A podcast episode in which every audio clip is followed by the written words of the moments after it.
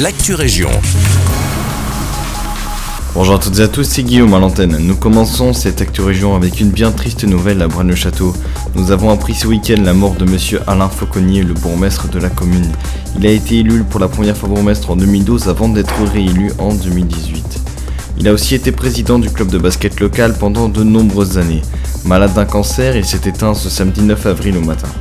Son premier fin, qui le remplaçait depuis un mois, a décrit Alain Fauconnier comme un homme de pragmatique qui ne se mettait pas en avant.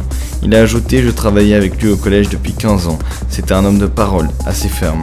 On perd vraiment quelqu'un de bien. Propos recueillis par nos confrères de TVcom. Nous prenons ensuite la route de Senef avec la grande collecte de vélos du 23 avril prochain. Tout comme les autres parcs du Brabant celui de Senef participe à l'action. IGA, en collaboration avec l'ensemble des intercommunales wallonnes de gestion des déchets, y organise une collecte de vélos. L'objectif est d'encourager les citoyens à transmettre les objets dont ils n'ont plus l'utilité plutôt que de les jeter. Ce jour-là, comme à son habitude, le Parc sera ouvert de 9h à 17h.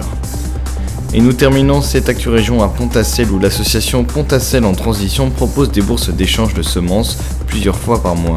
Le principe est de venir avec des graines de son propre jardin et de les troquer avec d'autres jardiniers. Il est possible d'échanger des graines de fleurs, de fruits ou de légumes. Ce genre d'initiative permet de stimuler la diversité génétique des semences, de recouvrir une petite partie de la souveraineté alimentaire et permet surtout l'échange et la rencontre entre passionnés. La prochaine bourse d'échange se tiendra le mercredi 13 avril prochain et une découverte du sentier comestible sera aussi proposée. C'est tout pour l'actu région.